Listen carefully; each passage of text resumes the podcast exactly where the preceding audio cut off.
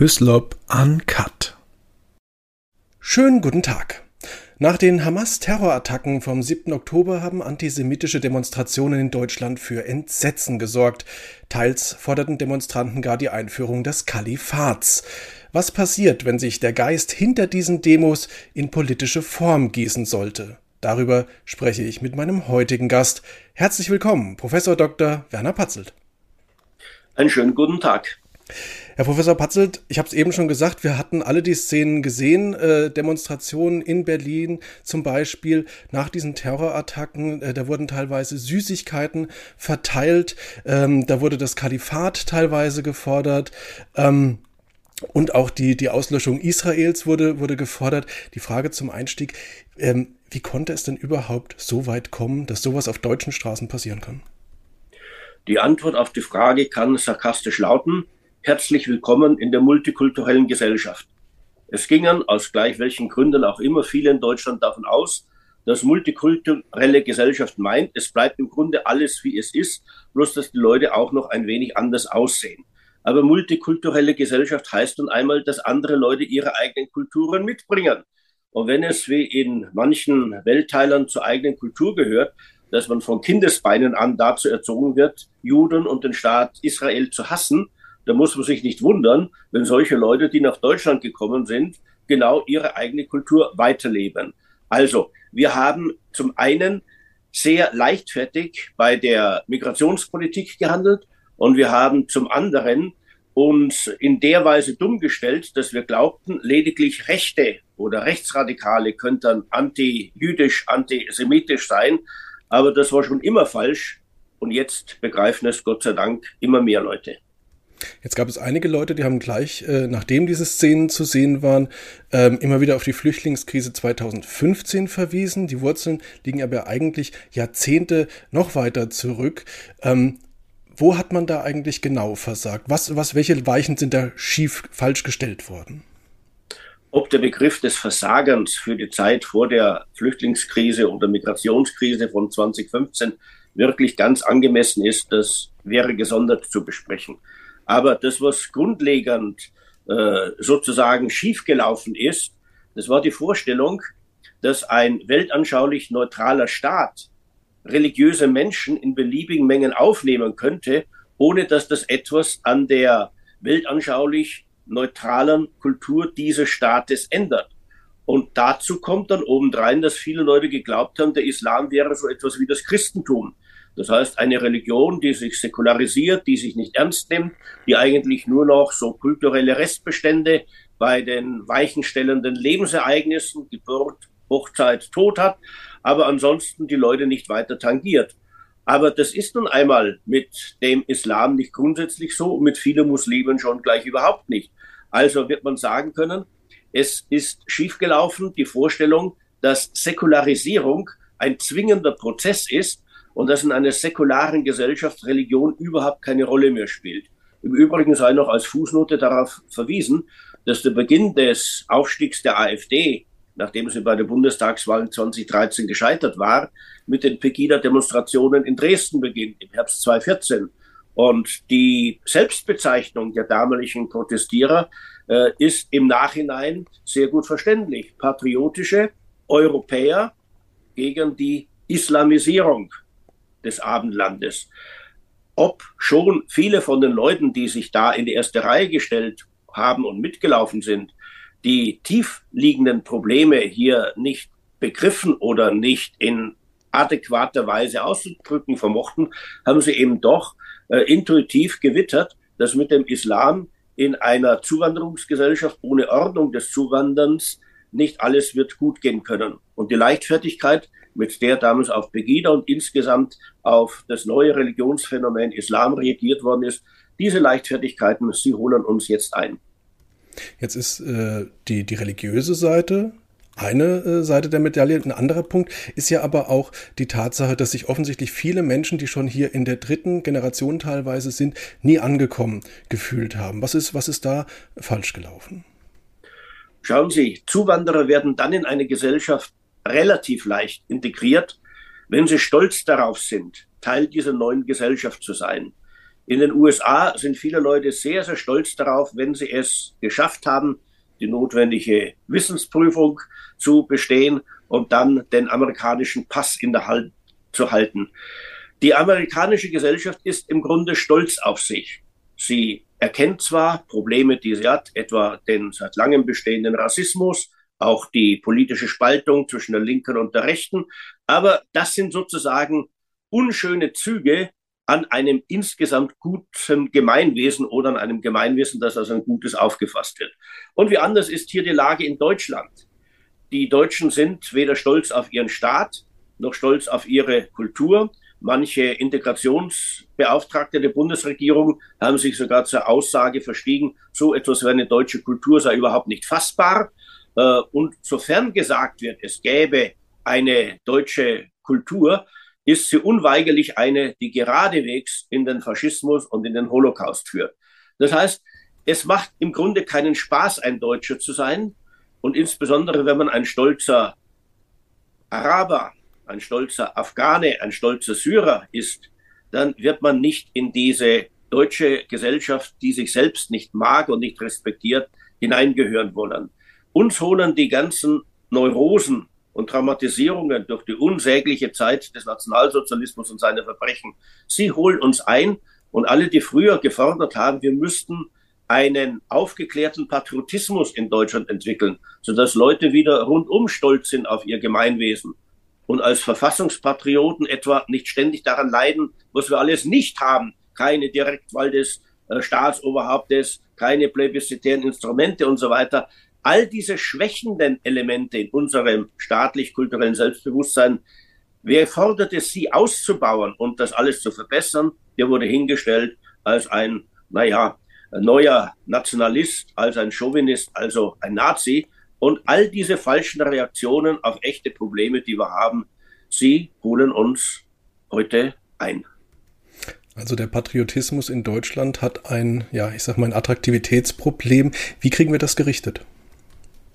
Das kriegen wir so schnell nicht gerichtet, weil ja ein nennenswerter Teil der Deutschen gar nicht sozusagen stolz auf dieses Land und seine Kultur sein will.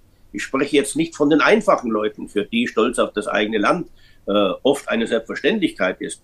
Aber viele aus den akademischen Schichten, die dann besonders gerne die Grünen wählen, haben ja die Zuwanderung nach Deutschland nicht zuletzt mit dem Schlagwort verlangt, ihr Ausländer, lasst uns doch bitte mit diesen Deutschen nicht allein.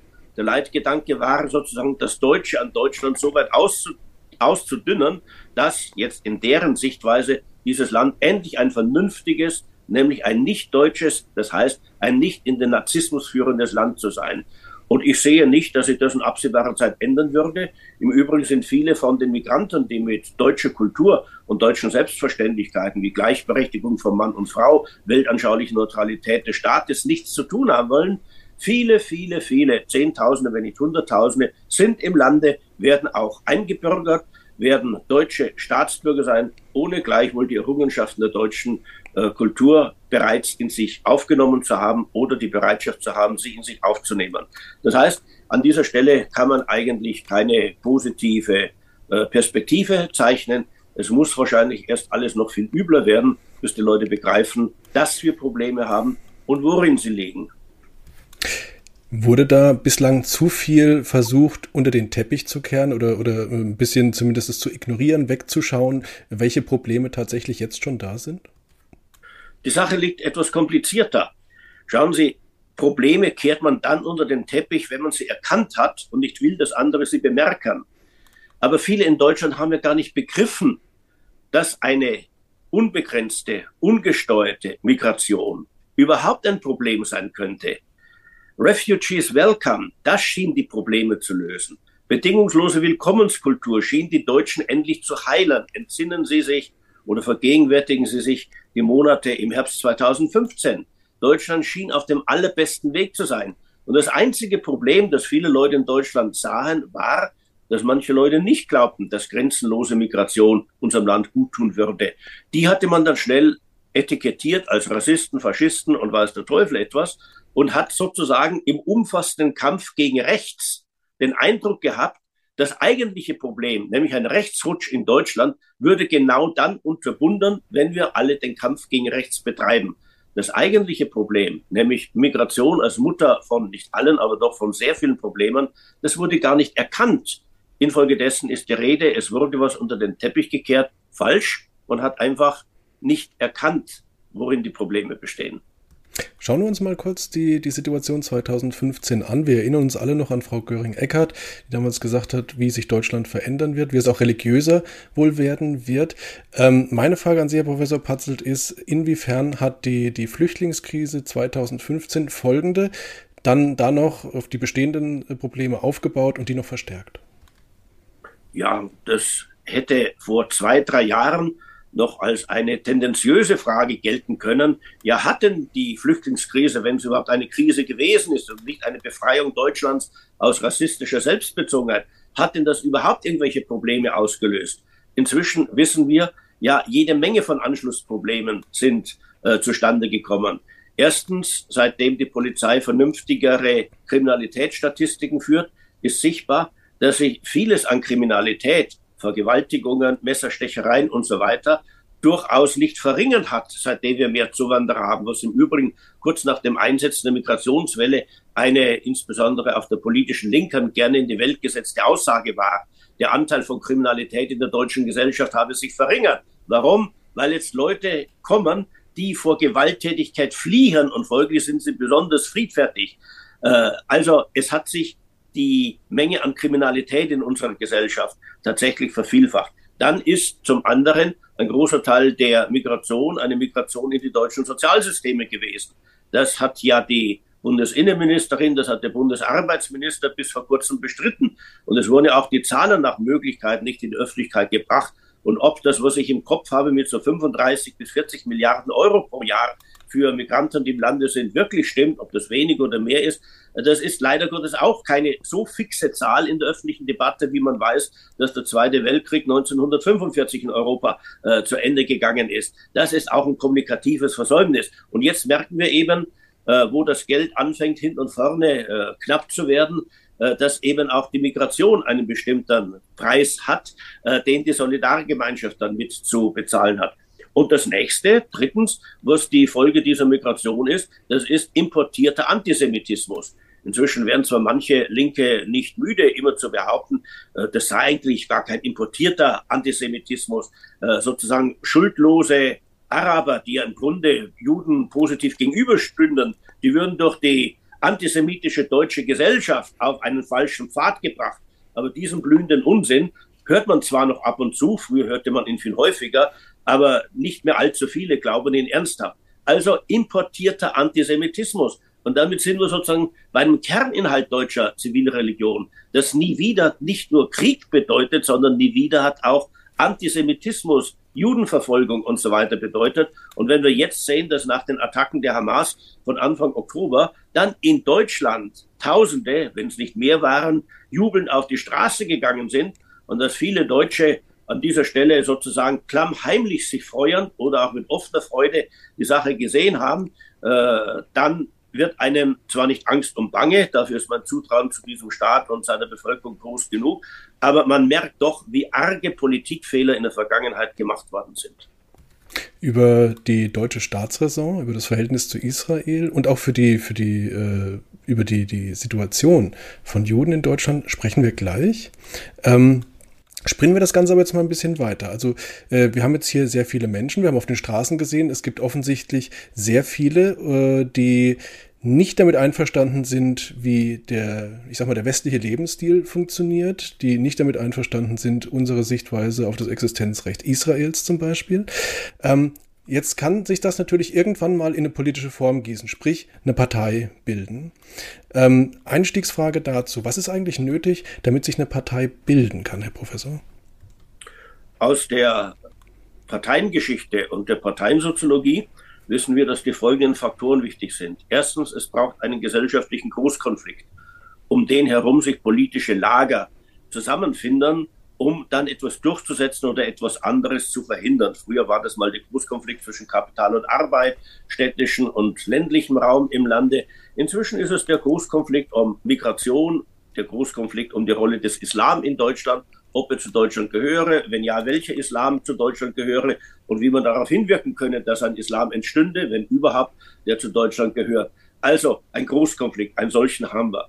Das andere ist, äh, für neue Parteien braucht es natürlich Wähler. Und Wähler haben neue Parteien dann, wenn die Bindung der bisherigen Wähler an die bisherigen Parteien nicht mehr groß genug ist oder wenn Jungwähler, Erstwähler gar keine Parteiidentifikation entwickeln, wenn also eine gewisse Volatilität des Wahlverhaltens da ist. Die sehen wir. Der ganze Aufstieg der AfD hat viel damit zu tun, dass die etablierten Parteien ihre eigene Kundschaft nicht mehr an sich zu binden vermochten. Äh, und folglich äh, kann davon ausgegangen werden, dass generell die Bindekraft der politischen Parteien nachgelassen hat, in einer Zeit, in der die Politik und Politikerverachtung um sich greift, wie derzeit so eben, wo ein großer Teil der Bevölkerung glaubt, überhaupt keine politische Partei ist in der Lage, die Probleme des Landes zu lösen, ist immer äh, ein Spielraum da, um für eine neue Partei Wähler an sich zu binden. Und das dritte Element, zwingend erforderlich, es braucht eine Führungsfigur. Eine Führungsfigur, mit der man sich identifizieren kann, von der man den Eindruck hat, hier wird ausgedrückt, worum es geht. Wenn wir diese Führungsfigur unterstützen, dann werden die und die Probleme gelöst.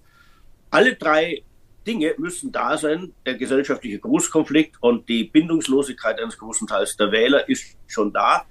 Aber ich sehe noch nicht eine Führungsfigur etwa für eine Partei von Migranten in Deutschland, für eine Partei von Muslimen in Deutschland. Aber was nicht ist, das kann ja noch werden. Und je nachdem, wie man dem ganzen Phänomen insgesamt gegenübersteht, ist das dann eine eher schöne oder eine weniger schöne Vision. Was nicht ist, das kann noch werden, da haben Sie recht. Ähm, wie schaut es denn aus? Reden wir mal über das Wählerpotenzial. Welches Potenzial hätte denn so eine islamisch geprägte migrantische Partei? Naja, äh, wenn die Pläne der Bundesregierung sich in die Wirklichkeit umsetzen, dass jeder, der drei Jahre lang in Deutschland gelebt hat, äh, die deutsche Staatsbürgerschaft bekommen kann, dann werden wir in sehr kurzer Zeit äh, eine sehr große Anzahl von Muslimen haben, die als Wählerschaft einer entsprechenden Partei in Frage kommen.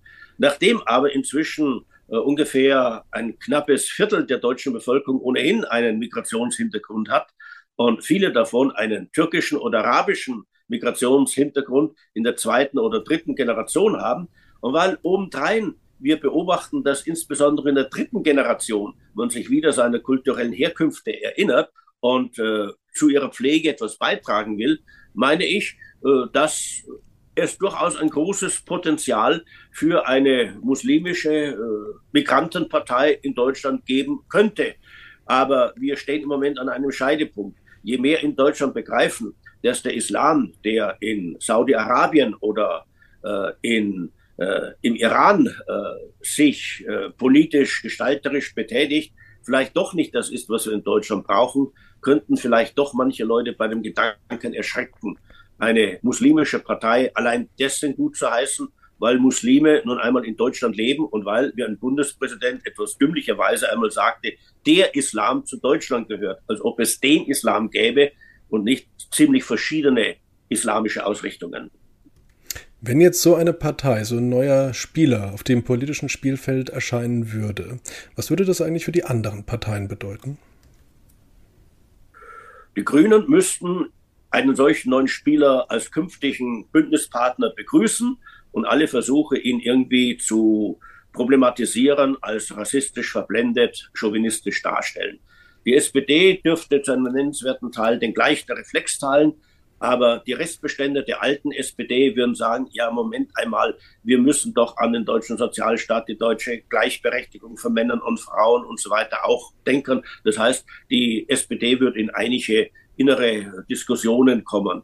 Äh, und die CDU, ja, die würde auch in innere Diskussionen kommen, weil ein großer Teil der CDU ja befürwortet hat, dass die derzeitige Situation herbeigeführt worden ist unter der Kanzlerin Merkel und dass bislang eine äh, fühlbar in Politik sich umsetzende Wende zu einer anderen Politik unterblieben ist.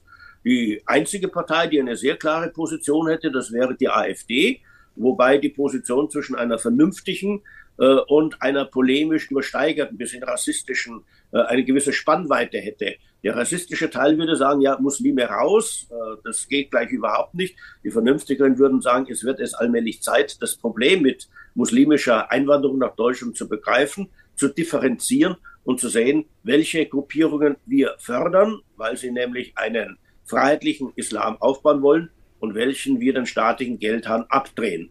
Aber nachdem aus den Augen der Grünen alles, was die AfD sagt, völlig falsch ist und in den Augen der AfD alles, was sozusagen Liberale in Deutschland sagen, alles völlig falsch ist, dürfte das eine sehr heftige gesamtgesellschaftliche Debatte werden. Mir scheint aber, dass diese Debatte unvermeidlich ist und eigentlich hätten wir zu wesentlich entspannteren Zeiten damit anfangen müssen, um sie dann auch entspannt und differenziert führen zu können. Wenn das jetzt diese neue Partei eine eher sehr konservativ geprägte Partei wäre, sehr konservativ, was den Islam angeht, was die Auslegung angeht, dann wäre das doch eigentlich für linke, für progressive Parteien, gerade was Frauenrechte angeht, was die Rechte von zum Beispiel Homosexuellen angeht, doch eigentlich eine innere, komplette Zerreißprobe, oder? Die Linke blendet genau diese Themen beim Blick auf den Islam aus. Man unterstützt etwa die Hamas und wünscht sich einen Palästinenserstaat und die Frage, ob es in diesem Palästinenserstaat für Homosexuelle oder für queere Leute noch einen vernünftigen Platz gäbe. Die Frage, ob die Gleichberechtigung von Männern und Frauen in seinem Staat gewährleistet sei. Ja, das ist voll und ganz sekundär. Vielleicht sind das auch ohnehin nur Vorstellungen von weißen Rassisten, die sozusagen sich geschichtlich irgendwann ohnehin überholen, weswegen es reicht, wenn wir in unserer weißen Kultur Gleichberechtigung von Männern und Frauen und von Homosexuellen durchsetzen. Das ist das Einzige, was wir mit dieser verlotterten Kultur noch machen können. Aber andere Kulturen haben so ihren eigenen Weg zum Proprium oder wie man früher als Historiker gesagt hatte, jede Kultur steht unmittelbar zu Gott. Und wenn die muslimische Kultur dann eben keine Homosexuellen haben kann, ja mein Gott, wer sind wir, den Muslimen vorzuschreiben, wie sie mit Geschlechtlichkeit oder mit Gender umgehen. Das ungefähr ist sozusagen die sich selbst blindstellende Haltung der Woken Linken. Sie ist ganz und gar inhaltlich unschlüssig. Äh, aber wer hat schon je von der Linken Schlüssigkeit verlangt? Von der AfD verlangen wir auch keine Schlüssigkeit ihrer Positionen. Wenn jetzt so eine Partei kommt, wenn sie, Sie haben schon gesagt, ein relativ großes Wählerpotenzial hat, wenn da jetzt noch vielleicht eine charismatische Führungsperson dazu kommt, ähm, dann wird sich auch irgendwann mal das Thema, äh, wie steht diese Partei zu Israel stellen. Und vermutlich nicht allzu gut, oder? Ja, das ist genau das, was ich seit vielen Jahren immer wieder anspreche. Wenn wir Migranten nach Deutschland holen und es ernst meinen damit, dass sie Deutsche werden und die Lehren der deutschen Geschichte beherzigen, dann müssen wir ihnen auch die Dinge an deutscher Kultur nahebringen, die nicht im Grundgesetz stehen. Schauen Sie, lange Zeit war die Aussage die, wir können von Migranten doch gar nicht mehr verlangen, als das, was im Grundgesetz steht. Im Grundgesetz steht aber nichts von einem Existenzrecht Israels. Im Grundgesetz steht auch nichts davon, dass man sich ständig an der Schule und in öffentlichen Veranstaltungen an den Holocaust erinnern müsste. Das ist Teil der deutschen Kultur und aus guten Gründen Teil der deutschen Kultur. Das geht nicht in Rechtsnormen auf. Das ist eine innere Haltung, in der man sich in die Traditionslinie des deutschen Volkes steht, das nun einmal den Holocaust hervorgebracht und Auschwitz betrieben hat und dadurch eben auch ursächlich dafür ist, dass der Staat Israel entstehen musste, damit Juden sich endlich schützen können. Man sieht genau an dieser Stelle, wie übel, wie völlig falsch es war, das Integrationsthema zu einem Thema allein Akzeptanz des Grundgesetzes ja oder nein zu machen. Man könnte hier freilich auch eine kleine Brücke bauen, denn jeder Kampf gegen Juden verletzt natürlich auch die Würde des Menschen. Und folglich wäre auch das schon ein Ausschlussgrund. Aber so weit denken dann die meisten nicht. Das heißt, es wäre wesentlich besser gewesen, die Gänze der deutschen politischen Kultur, zu der eben auch die zivilreligiöse Erinnerung an den Holocaust und die Verantwortung, die den deutschen Volk und den deutschen Regierungen seither erwächst, zu integrieren. Und was die Staatsräson betrifft, ein Staat hat dann sozusagen Vorstellungen davon, was in seinem Interesse liegt, wenn er sich als Staat ernst nimmt. Aber das Gerede von der deutschen Staatsräson ist ohnehin ein ziemlich leeres Geklimpere. Die wenigsten Leute können genau sagen, was deutsche Interessen sind. Und die Aussage, Israels Existenz liegt im deutschen Interesse, ist so lange nicht mehr als ein bloßes Bekenntnis oder als ein bloßes Formelgeklimpere, wie nicht irgendwie ein kausales Argument gemacht wird. Was geht an Deutschland kaputt, wenn es den Staat Israel nicht mehr gibt? Man kann ein solches Argument sehr wohl machen, aber man muss es dann machen, man muss es in die öffentliche Debatte einbringen und es reicht nicht das rituale Bekenntnis zum Existenzrecht Israels als Teil der deutschen Staatsräson. Um die Sache noch ein wenig zuzuspitzen. Mir scheint, dass in diesem Lande seit vielen, vielen Jahren die Neigung sich ausgebreitet hat, ganz wichtige Dinge in möglichst banale Formeln zu kleiden, in Formeln, die gut gefällig sind, die schön klingen, hinter denen aber nichts ist, was sie substanziieren würde. Und bei der deutschen Staatsräson und dem Existenzrecht äh, Israels, da holt uns auch dieser Fehler ein. Müssen Juden in Deutschland Angst vor solch einer Partei haben? Wenn ich Jude wäre, würde ich ohnehin Angst haben. Ich würde aber auch den alten jüdischen Witz erzählen, die anderen wollten uns wieder einmal umbringen, sie haben es wieder einmal nicht geschafft und jetzt gehen wir etwas essen. Äh, aber das ist natürlich ein sarkastischer äh, Witz, äh, herausragend aus einer stetigen Bedrohungssituation, die ja schon in die griechische Antike zurückgeht. Das ist nicht erst eine Erfindung der Neuzeit oder des Christentums. Die ersten Judenverfolgungen äh, kennen wir aus dem hellenistischen alten Ägypten. Äh, und das heißt, Juden sind ständig gefährdet weil aus Gründen, die man gesondert beschreiben könnte, Juden zur Projektionsfläche für alle möglichen Abweisungs- und Hassgefühle geworden sind und weil es bislang nicht gelungen ist, diese Sache aufzubrechen, unter anderem deswegen, und ich verweise zurück auf meine letzten Aussagen, weil es hier sehr stark mit einem Wortgeklimper bewändern lassen worden ist, statt einfach substanzielle Argumente, die dann auch emotional berühren, in die entsprechende Kundschaft hineinzutragen. Wenn wir uns anschauen, wie äh, der deutsche Rechtsstaat und die deutsche Politik reagiert haben auf die Ausschreitungen, auf die Demonstrationen, die wir jetzt in den letzten Wochen gesehen haben, ähm, hat er zu sehr zurückhaltend reagiert? Hat er zu sehr die Samthandschuhe angefasst? Hätte da härter durchgegriffen werden müssen? Ach, es fiel schon auf, dass bei den Corona-Demonstrationen relativ schnell Wasserwerfer aufgefahren worden sind äh, und dass sowas überhaupt nicht in Erwägung gezogen worden ist. Das fiel auch auf, dass früher bei so manchen Diskussionen Vermummte äh, sozusagen von der Polizei herauszugreifen versucht worden ist, äh, dass das aber jetzt auch keine Rolle gespielt hat.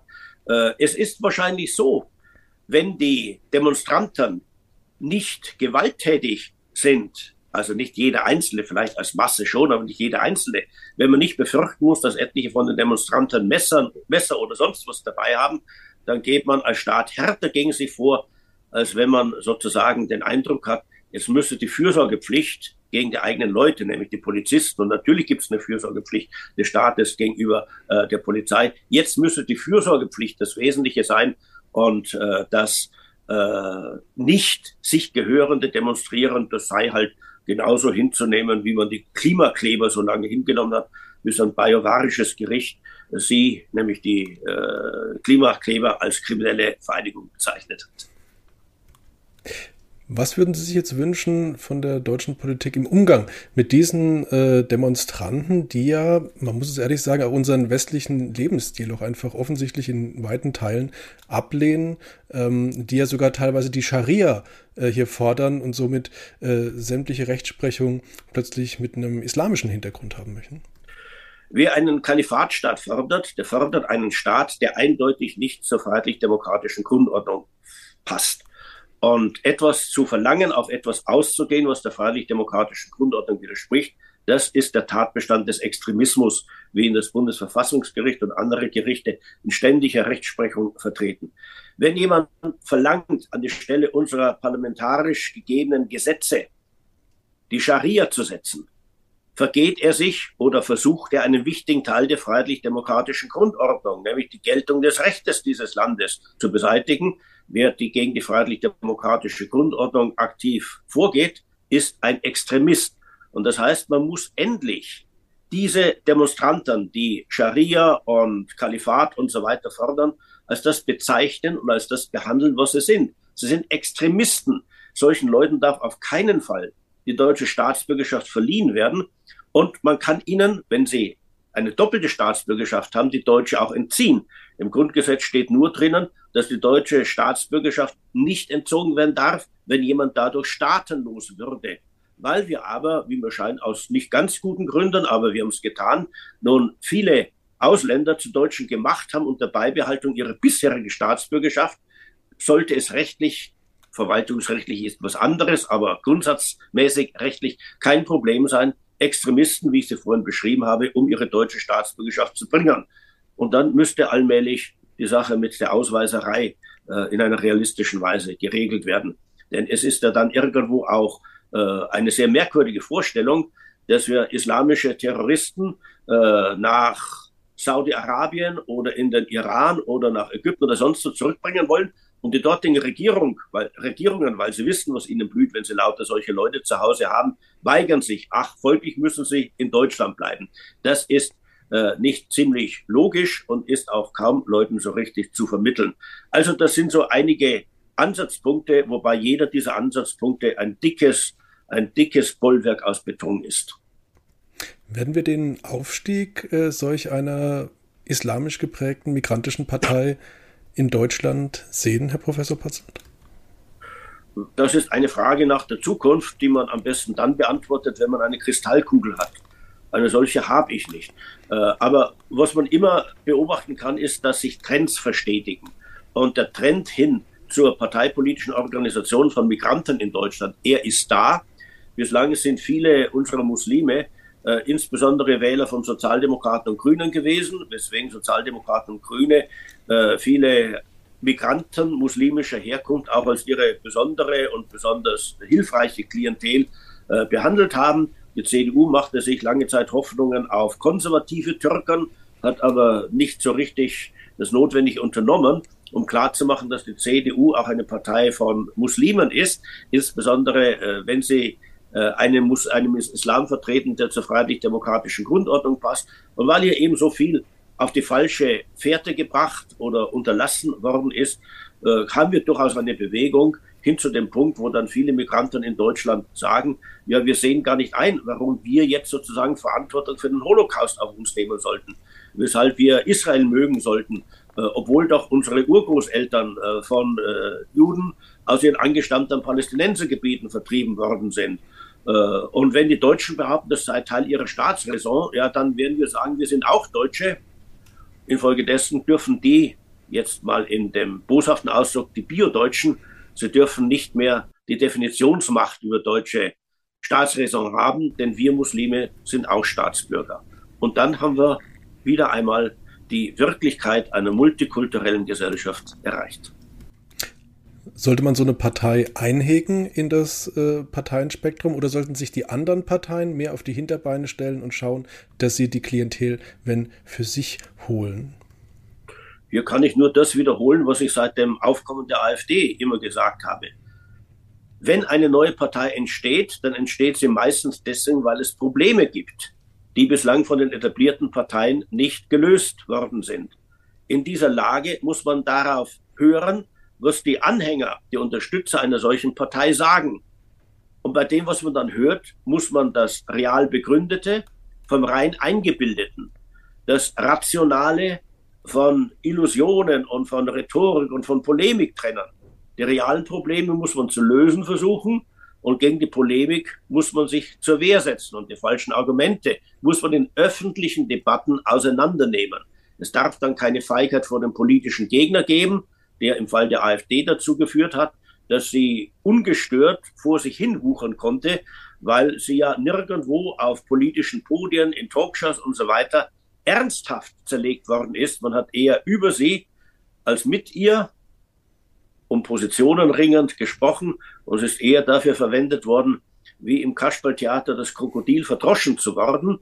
Aber wir reden von Politik und die ist wesentlich mehr als ein Kasperltheater und die Solidarisierung in der Politik mit den verdroschenen Krokodilen ist eine andere als die Solidarisierung der Kinder im Kasperltheater mit dem äh, Krokodil. Das heißt, man muss nicht anders verfahren, als es den Prinzipien unserer freiheitlichen, pluralistischen Demokratie entspricht. Wenn eine neue Partei hochkommt, muss man ernst nehmen, warum sie hochkommt und dann muss man sich mit ihr inhaltlich auseinandersetzen. Wo sie Recht hat, da hat sie Recht, auch wenn sie einem nicht willkommen ist. Wo sie Unrecht hat, da hat sie Unrecht, auch wenn man ihre Leute mögen sollte oder manche ihre Positionen teilen sollte. Dann muss man eben differenzieren und sich öffentlich streiten. Herr Professor Patzel, die Frage zum Schluss. Angesichts von Forderungen nach Kalifat, nach Scharia, nach ja im Prinzip Abschaffung all dessen, was uns als Gesellschaft, als westliche Wertegesellschaft ausmacht. Ähm, Zum einen bereitet Ihnen das Sorge und zum zweiten, was können wir, was kann die Politik da jetzt möglichst auch noch schnell dagegen unternehmen? Weil das wirkliche Probleme sind, liegt bei mir es nahe, meinem Hang zum Sarkasmus nachzugehen. Albert Einstein wird der Satz zugeschrieben, es gäbe zwei Dinge auf der Welt, die unendlich wären. Das eine sei das Weltall und das andere sei die menschliche Dummheit. Er, so fügte Einstein an, sei sich beim Weltall aber nicht ganz so sicher wie bei der menschlichen Dummheit. Und die Beobachtung ist nicht verkehrt. Es gibt einen anderen Satz von einem berühmten Ökonomen, der da lautet, es sei immer wieder erstaunlich, wie sehr die geistige Leistungsfähigkeit selbst von sehr, sehr klugen Menschen dann absenke, wenn sie sich mit Politik befassten. Das ist so. Und das kann einem immer Sorgen machen. Wir hatten nun wirklich jahrzehntelang das Glück, nach den ganzen politischen Narreteien äh, der Nazizeit, auch der Zwischenkriegszeit, auch mit Abstrichen des Kaiserreiches, eine Zeit ziemlicher politischer Vernunft und vernünftiger Politik zu haben. Aber nichts ist gewährleistet. Wenn es dem Esel zu wohl ergeht, dann läuft er eben aufs Eis und bricht ein. So haben wir es nun in vielen Bereichen gemacht, mit modischen Ideologien und so weiter. Und wir sind in der Lage, in der wir sind, weil wir keine Vernunft in der Politik zur Richtschnur gemacht haben, sondern was ist die schönste Ideologie? Wer trifft sozusagen das Gefühl der notwendigen Unterstützer am besten? Und wann immer politische Anführer an Gefühl appellieren. Und wenn Gefühle dann massenhaft zurückgegeben werden, dann ist wirklich Sorge angebracht. Und wenn politische Anführer auch noch mit dem Anspruch auftreten, sie wüssten genau, was notwendig ist, sei es um Deutschland zu retten, um das Klima zu retten, um die ganze Welt zu retten. Äh, und wenn es dann eine begeisterte, hingebungswillige Anhängerschaft gibt, dann liegt der Totalitarismus knapp um die Ecke. Und das macht mir dann immer Sorgen, Infolgedessen äh, pflege ich ja seit vielen Jahren genau diese Entwicklungen so äh, klar wie möglich zu kritisieren und rufe dazu auf, das zu tun, was man machen kann. Was man machen kann, hatte ich auch vorhin schon einmal an anderer Stelle knapp umrissen. Man kann selbst sich bemühen, vernünftig zu bleiben, die Tatsachen zur Kenntnis zu nehmen, nicht einfach zu glauben, es gibt nur Narrative, also Erzählungen über Tatsachen. Es gibt wirklich Tatsachen, die muss man aber zur Kenntnis nehmen, was gar nicht so leicht ist, weil es nun mal verschiedene Erzählungen gibt, in die Tatsachenbehauptungen eingefügt sind und ohne dass man sich selber die Mühe macht, äh, an die Daten der Geschichte und der Gegenwart heranzukommen, bleibt man da sehr hilflos. Zum anderen muss man dann die Vernunft zur eigenen Richtschnur machen. Bloß weil ich etwas mir wünsche oder glaube oder für wahr halte, muss es noch lange nicht richtig sein. Es können die Positionen in sich logisch unstimmig sein und es können nennenswerte Teile der von mir bevorzugten politischen Position auf mit den Tatsachen nicht übereinstimmenden Annahmen beruhen. Das heißt, man braucht zunächst mal Selbstkritik, um dann mit einiger Getrostheit überhaupt in politische Streitigkeiten hineinzugehen. Dann braucht es dritten politischen Streit. Dem darf man nicht ausweichen. Schon gar nicht darf man Leute, deren politische Position man nicht hören will, äh, verbannen von Vorträgen, von Podien, äh, von Journalen, Ganz im Gegenteil, man muss sich mit ihnen öffentlich fetzen. Und wenn man weiß, dass man Recht hat, dann wird man das doch in Gottes Namen auch machen können. Und wenn man sich das nicht zutraut, ja, dann gibt man entweder zu, der Gegner ist besser als ich, oder schlichterdings feige. Das heißt, wir müssen wieder streiten. Streiten für das, was sich historisch bewährt hat an der deutschen Kultur, die es sehr wohl gibt, die geschichtlich auch sehr stark belehrt worden ist durch große Verirrungen, die gerade auch die deutsche Kultur äh, auf sich äh, genommen hat. Und wir müssen gegenüber Kurzdenkern und Leuten ohne Herzens- und Verstandesbildung die Errungenschaften unserer Kultur argumentativ verteidigen. Und wenn wir das nicht tun, ja, dann gehen die begonnenen Entwicklungen weiter. Und eines Tages ist es so wie für viele Deutsche, als nicht nur der 30. Januar 31 vorbei war, sondern auch als am 1. Mai dann die Gewerkschaftshäuser besetzt waren und als dann die Gleichschaltung äh, vollzogen war. Äh, wir müssen jetzt anfangen. Aber das geht nicht mit ritualisierten Kämpfen gegen links, rechts, oben, unten, Islamisten und weiß der Teufel was. Das geht nur mit differenzierten, tatsachengestützten Auseinandersetzungen. Starkes Plädoyer zum Schluss, Herr Professor Patzelt. Wir sind am Ende angekommen. Ganz, ganz recht herzlichen Dank für, das, für Ihre Zeit und für das Gespräch. Gern geschehen.